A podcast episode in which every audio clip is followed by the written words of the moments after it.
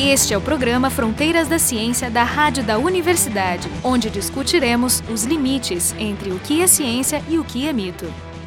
Enquanto preparamos nosso programa específico sobre a obtenção da primeira imagem de um buraco negro, reprisamos essa semana entrevista realizada em junho de 2013 com Rodrigo Nemen da Silva, que então era pós-doutorando da NASA no Goddard Space Center, tendo recebido uma bolsa bastante destacada na época, e que hoje é professor assistente no IAG USP, no Instituto de Astronomia, Geofísica e Ciências Atmosféricas da USP, na capital paulista.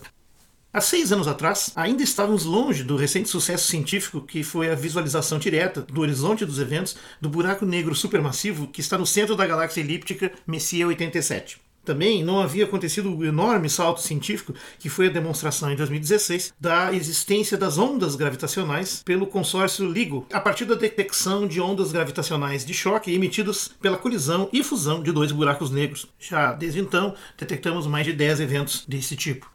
Então vamos a ela. No programa de hoje do Fronteiras, a gente vai discutir o lado violento do universo, os buracos negros. Então a equipe de hoje é eu, Marco de Arte, o Jefferson Arenzon e o Jorge Kilfield. E o nosso convidado é o Dr. Rodrigo Neming, que atualmente é um, é um brasileiro, né, que fez o, o doutorado dele aqui em Porto Alegre, com a professora Thaisa Bergman uma especialista local em buracos negros. E agora ele está ele tá já há algum tempo, já há três anos na NASA, no Goddard Space Flight Center. Ele é um postdoc lá e tem uma bolsa com bastante prestígio. Na verdade, ele foi o primeiro brasileiro que obteve essa bolsa da NASA para seguir os estudos de pós-doutoramento, ou trabalho de pós-doutoramento na NASA. Tá, então a gente tem ele como convidado aqui e a especialidade dele é justamente a observação e o entendimento do que, que acontece no entorno de um buraco negro. E é uma coisa que eu antecipo para vocês que é bastante violenta.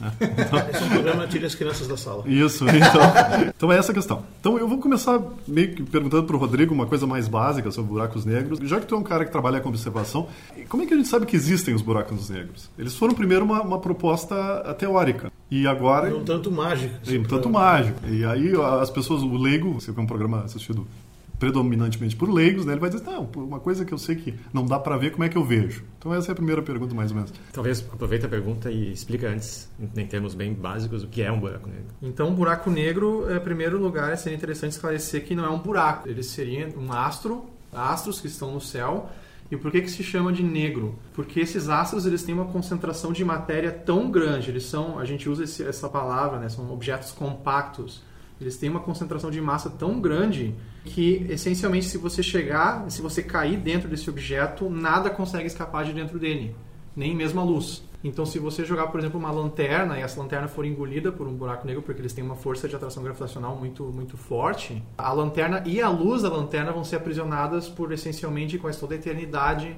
dentro desses objetos. Na verdade, tu não precisa nem cair no buraco negro, né? Existe uma, uma, certa distância que se tu tiver menos do que essa distância já é suficiente para que a luz não, não escape. Sim, tem uma... A gente dá para calcular, né? Então, uma, o manual de instruções dos buracos negros, ele ah, foi... tem um manual, assim? Ah. Tem, não, tem. Tem, uma, tem um manual de instruções dos buracos negros que foi escrito...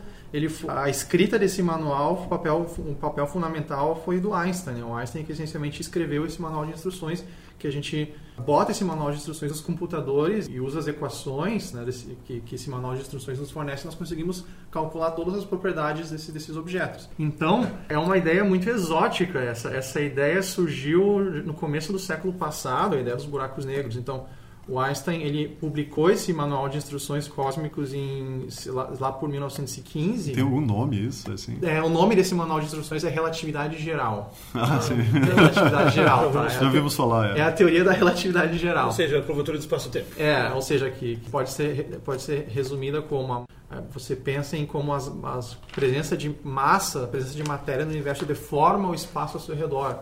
O espaço é como se fosse uma, uma membrana plástica imoldável que é deformada pela presença de massas. Então, o, o Einstein então escreveu esse manual de instruções chamado Relatividade Geral no, no, início do século passado. E um pouquinho depois que ele, que, ele, que ele escreveu esse manual, teve um físico alemão nas trincheiras da, da, da Primeira Guerra Mundial, se não me engano, o nome, o nome desse físico alemão era Karl Schwarzschild. E ele começou a brincar, né? Ele, esse, esse, ele começou a brincar com as, com as equações, esse manual de instruções e ele derivou no papel, tá fazendo contas naquela época não tinha computador, então a gente tinha que fazer tudo as contas no papel. E ele derivou, olha, se você realmente levar a sério esse manual de instruções, essas equações da relatividade geral, você tem a conclusão inescapável de que existem esses objetos que engolem luz, que tem que a matéria pode atingir um estado tão concentrado de colapso no universo que nem a luz consegue escapar de dentro, de dentro desses objetos.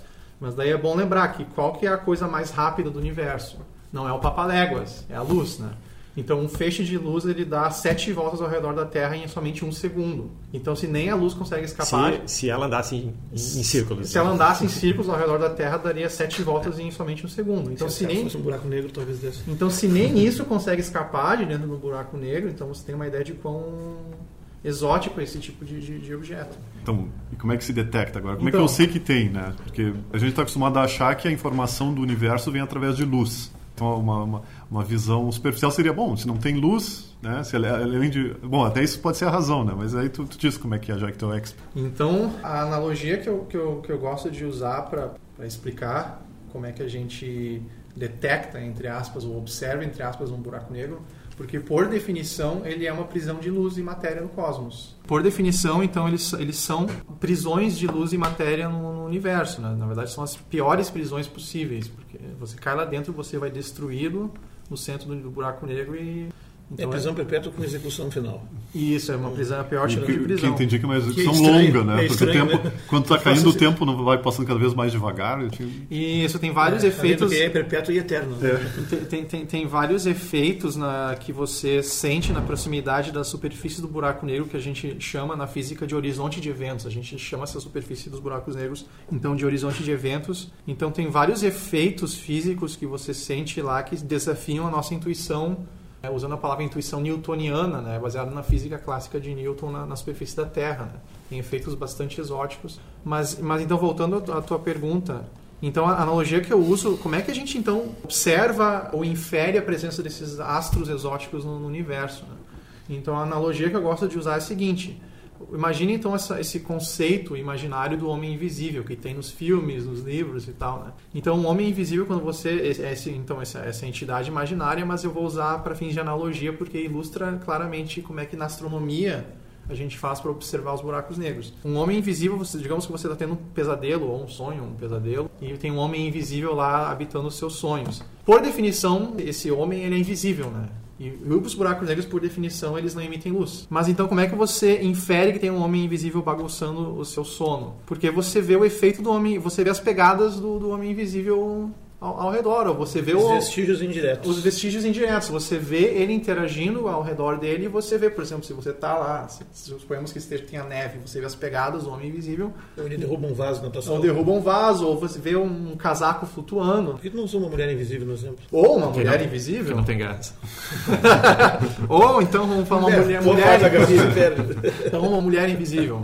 Então, no caso do buraco negro, você, da mesma forma que numa mulher invisível, então, você, você não, não enxerga ele, porque ele não emite luz, mas você vai ver as pegadas astrofísicas. e que tipo de pegadas são essas? Então, as pegadas astrofísicas é como ele é um objeto que, quando a matéria ele é como se fosse um, um, ralo de matéria cósmica, tá? As coisas, quando, como ele tem uma força de, de, atração gravitacional muito forte, uma concentração de massa e as coisas, quando as coisas chegam perto dele, elas, as coisas são, a matéria é acelerada e sofre acelerações é. violentas. Um ralo, um sumidouro, né? É um sumidouro cósmico. E nesse, nesse caso é um sumidouro mesmo.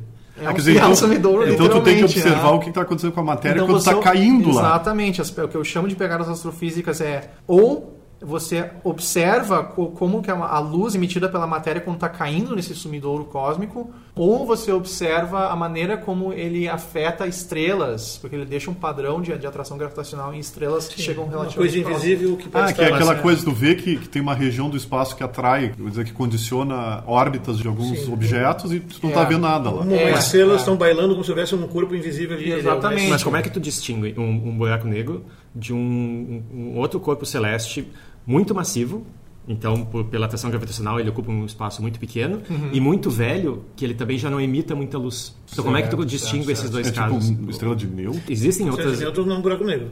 É, mas existem Mas acho que outras tem uma discrepância que... em tamanho de massa, né? Quantidade de massa, não deve ser essas.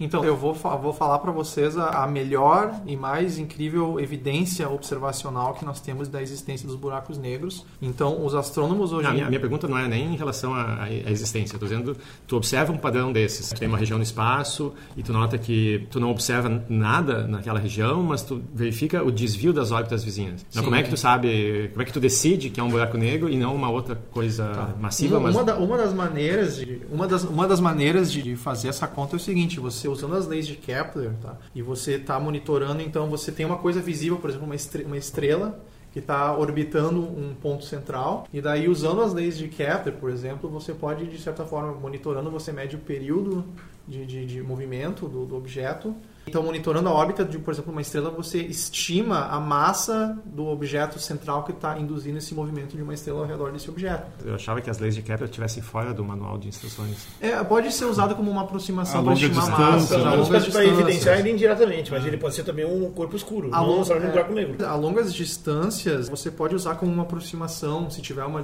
uma certa, tem um critério de distância, você pode usar como uma aproximação razoável. né? É que já que falou nisso, planetas também são detectados por esse método. Sim, sim, sim, sim. Então você consegue estimar a massa que está interna à órbita dessa estrela. Então, em, por exemplo, no centro da nossa galáxia é feito mais ou menos essa conta. Tem, ah, tem grupos de astrônomos ao redor do mundo monitorando o movimento das estrelas ao redor do centro da nossa galáxia. Então, usando essencialmente uma- a- as leis de Kepler, eles inferem a massa central no, no centro da galáxia está induzindo um movimento dessas estrelas. E eles estimam, então, com uma, uma precisão fenomenal, eles estimam que a massa central que induz essas órbitas das estrelas, e se vocês pro- procurarem no Google, então, centro da, da Via Láctea, buraco negro, vocês vão encontrar vídeos que, na verdade, são observações que vocês vão ver o movimento das estrelas, que elas estão... Tem várias estrelinhas que estão girando ao redor de uma coisa que não, você não enxerga. E que se consegue estimar que tamanho? Sim, e daí se estima,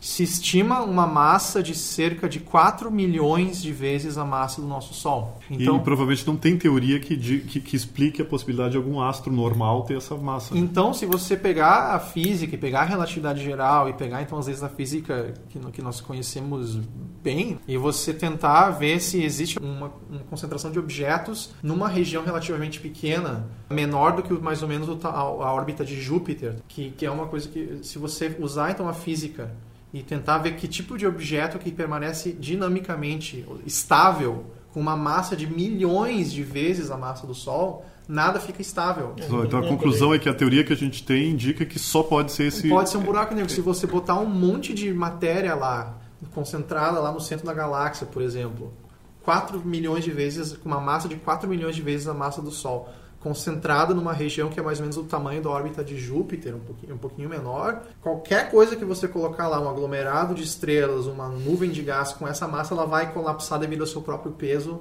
e vai levar à produção de um buraco negro. Ele vai fazer isso rapidamente, porque quanto maior a massa, mais rápido Tá, deixa, eu só, deixa eu interromper e dizer que esse é o programa Fronteiras da Ciência. Hoje a gente está falando das, do lado violento do universo. E o nosso site é o frontedaciencia.urgs.br. Eu só quero fazer uma, uma ressalva que quando a gente fala na formação do buraco negro, aquela massa ela já existia naquela região e ela simplesmente se compactou. Então, as estrelas que estão ao redor, em órbita, ao redor do, do centro de massa daquela regiãozinha, não importa se, se houve esse colapso, as estrelas vão continuar na sua órbita. Ou seja, a, a- formação de um buraco negro não significa que ali apareceu um ralo gigante e que começa a sugar tudo Mas que tu, tem em tu volta. achava que era isso? Não, eu tô...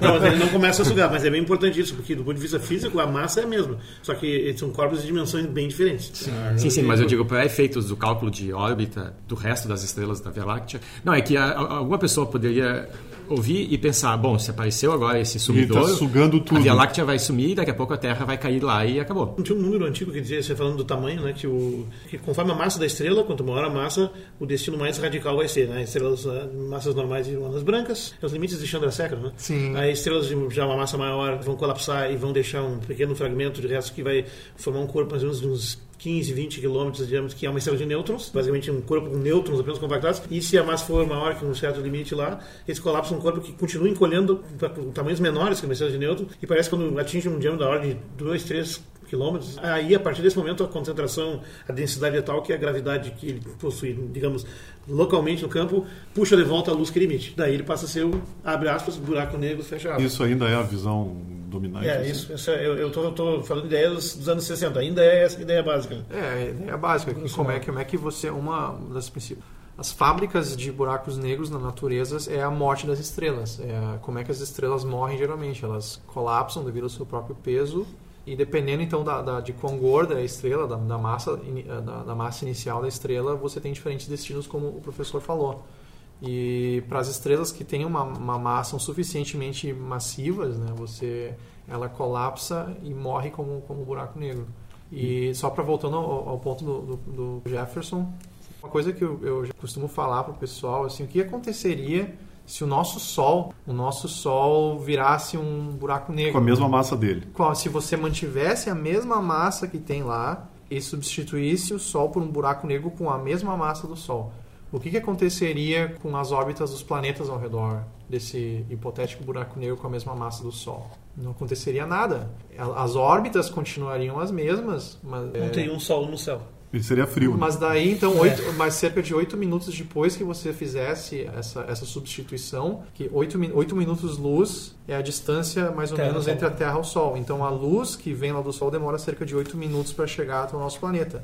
Então, se você acontecesse essa tragédia cósmica né, para nós, então oito minutos depois que virasse um buraco negro o Sol, a gente iria sentir que desapareceu a luz e depois de algum tempo ia dar um inverno violento na É, Terra. Mas felizmente isso, as pessoas Mas não isso é um cenário- isso, isso não vai acontecer. Isso não vai O Sol acontecer. simplesmente, o Sol simplesmente vai crescer, vai virar uma gigante vermelha Que vai nos engolir. e vai engolir a Terra. Então fiquem tranquilos e não façam planos com mais de um bilhão e meio, dois de anos. Né? É. Não, você é tanto assim. Não, são é, quatro ou Tu cinco. desse esse exemplo da onde a gente olhando a órbita do que está ao redor a gente consegue inferir que existe o tal do buraco, mas eu sei que tu trabalha em coisas que são mais próximas do buraco, que é o que, que acontece com a massa que está que, que tá entrando dentro. Aliás, deixa eu fazer- Como é que tu detecta? O que que tu olha para saber que essa pegada que tu falou? Como é que tu olha essa pegada local assim perto do buraco? O que que mostra que aquilo ali está perto de um buraco? Já emendando assim na pergunta, eu queria perguntar se você falou que é, o buraco negro tem um nome talvez inapropriado, porque ele nem é exatamente um buraco. E de certo modo, também, como dá para receber coisa, nem é exatamente negro. Né? Mas enfim, é, para luz ele é. Mas por outro lado, tem um entorno, que é temos a, o quintal dele lá, que é o horizonte dos eventos. Né? Eu acho que isso é ou É, não menos- é isso a pergunta, Então, né? Porque que eu acho que é a tua observação em geral é no, no, no, no entorno ali, né? Então- Diretamente tu não trabalha com esse negócio da dinâmica dos, dos planetas, dos, das Sim, Porque quando tu estrelas. falou ali, radiação que, do, do- da matéria que está caindo dentro dele não é uma, uma radiação vinda de dentro do, do ponto central, mas sim a emissão, tudo, tudo se dá a partir dessa fronteira. Né? Sim, Sim, sim, sim. Interessante. A maneira como a gente faz na astronomia, geralmente para evidências de que tem um buraco negro num- em, em diversos lugares do céu, é então essas, essas pegadas astrofísicas do, do buraco negro. E o que, que são as pegadas astrofísicas? Uma coisa que a gente costuma usar para inferir a presença desses objetos é que o gás, quando ele está lá caindo no, nesse sumidouro cósmico, ele, ele é extremamente. ele sofre um aquecimento brutal. Né? Então, porque tem, tem um. Da mesma maneira que você, se você esfregar as suas as mãos uma, uma contra a outra, elas esquentam devido ao atrito. Esse gás que está caindo nesse sumidouro, ele também sofre um atrito violento. né? E ele esquenta violentamente. né? E ele passa a emitir, então, radiações em comprimentos de onda. E, uma, e essa radiação ela possui uma, uma assinatura, ela possui características que é muito difícil objetos mais comuns, por exemplo, estrelas, chegarem a essas, essas propriedades, essas tu quer dizer raio-x? raios-x, por Por exemplo. exemplo, o Sol não emite raio-x quase, né? Emite, emite mas, é, mas se você compara com a quantidade de raio-x e com a intensidade dos raios-x, e usando um, um termo técnico, com o espectro de radiação eletromagnética de raios-x que saem do gás quando está caindo um buraco negro, aquilo lá lhe diz que, olha, é, não tem outra coisa no universo que produza esse tipo de espectro que a gente fala de radiação eletromagnética, essa, esse tipo de luz com essa, aquelas propriedades. Na prática, assim, por exemplo, que tu quer observar uma estrela, tu vê as- as- a localização da estrela e aí tu bota o telescópio para lá e olha o que está lá. Sim. Agora, quando, como é que tu faz isso com um buraco negro? Porque, em princípio, não tem nada muito extraordinário. Principalmente se é raio-x, como é que tu faz? Tu varre o céu e, de repente, tu vê uma fonte de raio-x e tu para lá? Não tem nada no ponto. Mas eu estou pensando bem pedestre mesmo, assim, na prática. Como é que tu sabe Como é que tu acha esse lugar? Bom, então você tem que ter. Bom, os raios-x não são a única maneira, né? Observando o raio-x não é a única maneira de você caçar buracos negros. Outra coisa também é emissão ultravioleta, né? o tipo de emissão em ultravioleta. Ou seja, é um tipo de luz se você parar para pensar, raios X e ultravioleta são coisas que são perigosas para a gente. Né? São, é coisa... são radiações ionizantes. Por isso é. que nós botamos protetor solar quando a gente vai na rua, porque a gente quer se proteger dos raios ultravioleta. É, porque dos raios X não tem protetor. Né? É, mas aí a atmosfera nos protege é, né? um pouquinho melhor é. dos raios não, X. Então, como é uma, uma cobertura de chumbo. É. Oh, é, uma armadura de chumbo. então você tem que, de fato, construir telescópios né, para captar essa radiação caracterizar essa radiação, porque a radiação, a luz, é a nossa maneira de estudar esses monstros cósmicos. Né? Mas quer dizer, então na prática, se eu pegasse e fizesse uma varredura do céu em raio-x e visse uma fonte intensa de raio-x, eu diria lá, lá tem um buraco negro ou pode ser outra coisa? Daí você vai responder essa pergunta caracterizando em detalhes o, a, as propriedades em detalhe da luz. Né? Assim, como ela se distribui é como nos ela se distribui, como é que, como é, é que é... olhando para a fonte se tem algo lá. Exatamente, né? Porque é bom esclarecer que buracos negros não são o, o gás caindo nos buracos negros não é a única maneira de você produzir raios X. Você tem outros astros, gás caindo nos buracos negros não é a única, não, não são o, o único tipo de fenômeno cósmico que produz raios X. Mas você, por exemplo, analisando e estudando o tipo de luz e como é que a energia da, da luz se distribui em, em diferentes comprimentos de onda, você consegue eh, descobrir se tem um buraco negro emitindo aquele, aquele raio Hoje em dia, sim, já a bola está picando. Quando, qual é a, eu fiz uma mesma pergunta para o pessoal que o pessoal que veio falar sobre planetas extrasolares, né? Então, uhum. quantos buracos negros são detectados? Quantos tu pode dizer assim hoje em dia? A gente, a gente, a gente fala 100, a gente fala mil, a gente fala 3, ou um e mais ou menos outro. Como é que é? Hoje em dia, quanto tu pode dizer? Assim? É, é, mas é, diferencia entre o número estimado de buracos negros e o número realmente é, não, observado. catalogados é, oficialmente, que tem um é, nome. É, o que tu diria isso? Claro. Então, como, como você mencionou, tem que fazer uma diferença entre o número de buracos negros que a gente estima e o número de, de, buracos negros que a gente de fato observa e diz com uma alta confiabilidade, olha, provavelmente tem um buraco negro lá nesses pontos que a gente está observando. Então, o número de buracos negros observados são muitos e muitos milhares. Ah, então de, é milhares, buracos, buracos negros. É muitos e muitos milhares. Por exemplo, provavelmente a gente vai falar mais sobre isso, mas tem um, um telescópio da NASA que está é um telescópio espacial que está sobrevoando a Terra e observa o céu em raios gama chamado de telescópio espacial de raios gama Fermi. Só esse telescópio ele observa mais de mil buracos negros uh, ao redor do, do nosso Ou seja, ele, ele vai varrendo, ele, ele, vai, monitora, ele vai varrendo o céu. E aí ele, ele sabe aquelas coordenadas, tem esse candidato. Tem ele... esse candidato. E todos esses buracos negros, eles estão na Via Láctea ou se consegue não, observar buracos não, negros não, em outras então, galáxias? Pois é, vamos começar que o mais forte, o mais interessante de todos é o, é o, é o nosso. Centauri A, né? Que seria... É esse? Sagitário, é, Sagitário A. Sagitário Sagitário A estrela, que a gente fala na, na astronomia. É Sagitário A asterisco. Né? Ah, asterisco. Tem um é nome, tem um nome. Ah, o asterisco não tem nada a ver com estrela mesmo, porque o é, buraco é, negro é estrela, não, mas o, asteri, o estrela é, o asterisco. Então, o nome, porque o, aster é estrela. Sim, asterisco, né? O carinhoso nome que se dá ao, ao, buraco negro supermassivo, supermassivo porque ele tem cerca de 4 milhões de vezes a massa do, do nosso Sol, é Sagitário A asterisco. E na, esse asterisco muitos astrônomos chamam de Sagitário A estrela. É só o nome do símbolo que você põe ah, depois sim. do A. É. Por, porque só para porque Sagitário? Porque ele está na direção da constelação de Sagitário. Mas ele ele está fora da nossa galáxia. Não, ele está ele tá no centro da nossa galáxia. Ah, esse, é, o, esse, é o nosso. Esse é o nosso. Esse é o nosso que buraco. Mas esse esse é o mais próximo que Não, esse não é o mais próximo. Então, o centro da galáxia. Então a gente estima, né, os astrônomos estimam que cada galáxia no, no, nosso universo, quase todas as galáxias do nosso universo tem um buraco negro supermassivo no centro da, da galáxia. Mas as espirais, talvez, né? Todas, todas, todas, todas. É tipo é o que dá a forma para a galáxia. Ou vamos, vamos, então ser um Não, pouquinho é a consequência mais. da forma. Vamos, eu vou ser um pouquinho mais conservador e dizer que quase todas, por exemplo, mais de 90% das galáxias tem um, tem um buraco negro supermassivo no centro delas. Bom, é porque tem as irregulares, umas nuvens de Magalhães ali que talvez não seja o caso. É, daí é, na, nas menorzinhas e, ah, pode ser que, que, é, um pouco, é um pouco mais delicado, né? Mas nas galáxias normais, por exemplo, como a nossa galáxia Via Láctea, elas Quase todas elas, hoje em dia, a gente sabe que tem um, esses monstros supermassivos no centro delas. Então, nós temos o universo visível, mais de, de centenas de bilhões de galáxias no universo visível. Cada uma delas tem um buraco negro supermassivo. Então, no nosso universo, tem centenas de bilhões de buracos negros supermassivos. Fora Só os, que os não supermassivos. Né? e, então, justamente, também isso daí então a gente classifica os buracos negros é, um- é de acordo com a massa deles. Então tem esses supermassivos, que são os, os mais grandões, os mais que têm a maior quantidade de massa, e tem também os buracos negros estelares, que eles têm uma massa de cerca, tipicamente cerca de 10 vezes a massa do nosso Sol. Qual é o limite para virar buraco negro? O limite para virar buraco negro é que a, a, a- massa da, da, da estrela que dá origem ao buraco negro ela tem que ser a massa inicial tem que ser algumas vezes maior do que a massa do, do nosso Sol Mas não muitas O senhor vezes. da século que era 13, né? ela tem que ser maior Mas é mais, esse número mudou já. é, é um pouquinho maior do que 3, É. tá? É um pouco maior E para ser 3. de neutro é 1,5, uma coisa assim. Sim. Quer dizer que o nosso Sol é border, né? É, borderline. Vai virar, vai virar uma anã branca. E então na nossa galáxia se estima que, que existam milhões de buracos negros estelares, tá?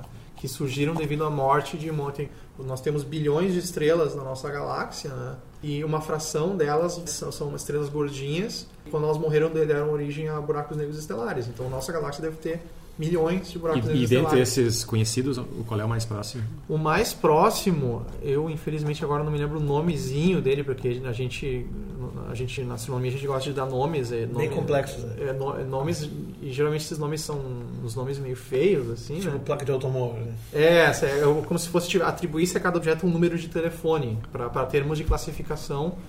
E o mais próximo se estima que esteja a cerca de mil anos-luz. Então, só para esclarecer para os Tem ouvintes, pertinho. Só para esclarecer para os ouvintes que a gente não corre o risco nos próximos bilhões de anos de ser engolido por um buraco É, negro na não Terra. pode usar isso como desculpa para não ir para o emprego, por exemplo. Para não estudar. Não Não, pois é, tem um buraco E negro. existe uma ecologia também, de um ecossistema né, de buracos negros, porque se esses dois buracos negros se encontram, eles se combinam. Sim. E os, super- e os buracos supermassivos do céu da galáxia se acredita serem fruto exatamente disso, de uma, de uma grande refeição cósmica que aconteceu durante bastante tempo. né? Sim, então tem centenas e centenas de, de, de cientistas ao redor do mundo que estudam então todos os, os hábitos alimentares dos buracos negros, as interações entre aspas sociais dos buracos negros, né? as ciências sociais entre aspas dos Eles buracos são mais negros. todos predadores, no fundo. Eles são predadores, são os piores tipos de predadores no E universo. tem, tem, tem observações de, por exemplo, buracos negros engolindo estrelas. Tem, né? tem, tem, tem, Tem, claro.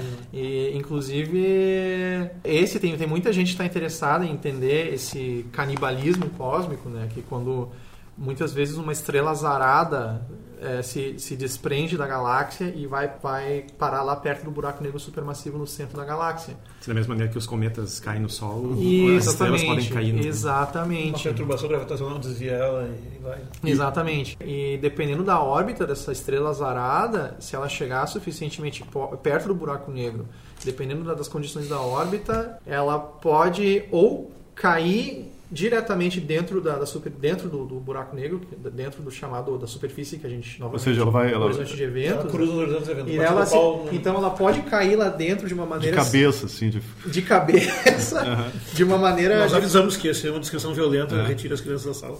Canibalismo. Mas aproveitando essa, já que tu usou o termo cair no buraco negro, se fosse uma nave caísse no buraco negro, o que que aconteceria? Aonde sairia? Tu quer dizer por onde a gente sairia? Não, é porque em ficção científica aparecem essas explicações de que os buracos negros seriam entradas, seriam atalhos no, no universo, poderiam ter não, buracos. tem o conceito do buraco de Mas o minhoca, quanto, né? é, o quanto disso é, é ciência, o quanto disso é ficção científica? Tem E quanto custa? Tem algum parque que oferece esse serviço? Então, teve, teve alguns físicos, que físicos teóricos, né, que, que estudaram novamente então, a relatividade geral, uma- o manual de instruções da- da- dos buracos negros, e eles ficaram, então, manipulando as equações.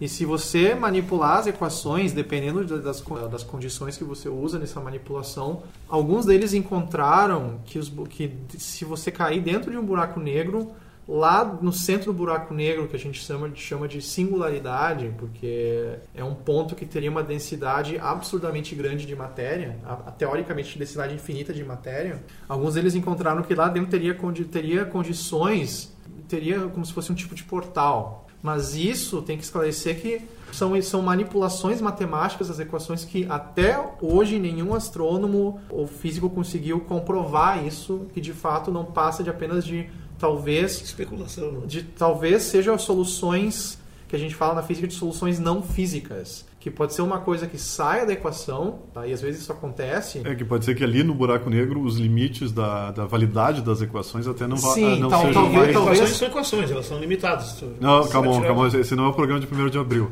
Não, não é. Mas também não é o do Dirac, né? É, Então pode ser que, que algumas dessas soluções não, não tenham contrapartida existencial, física. Então tem que esclarecer que até hoje ninguém encontrou nenhum tipo de evidência que exista, por exemplo, um tipo de portal cósmico lá dentro Não, mas buraco para demonstrar isso, tu teria que fazer entrada nele. Teria que né? entrar nele, assim, mas é que- encontrar um buraco negro com as condições Não, que não, a teoria não, não, prevê. ao contrário. Para verificar isso, tu teria que sair, Sair dele depois. né? em algum lugar. sair. Entrar É, é, é fácil. muito. Mas Mas o Michio, Michio Kaku é um dos japoneses divulgador, Sim, né? Michio Ele é o- Kaku, o Stephen Hawking. o próprio Hawking. né? Tem Defende outros- a ideia dos buracos, dos buracos de minhoca, né? Isso, exatamente. O é Kaku o- escreveu um livro chamado Hiperespaço, que ele defende a possibilidade Exatamente, teórica, então né? o nome, o nome desses portais que eu me referi, eles chamam de, de buraco de minhoca, né? Essa foi a primeira parte do programa sobre os- o lado violento do universo. O nosso convidado hoje foi o Rodrigo Neyman e a equipe do programa foi eu, Marco de Arte, o Jefferson Enzon e o Jorge Kilf. Este é o programa Fronteiras da Ciência da Rádio da Universidade, onde discutiremos os limites entre o que é ciência e o que é mito.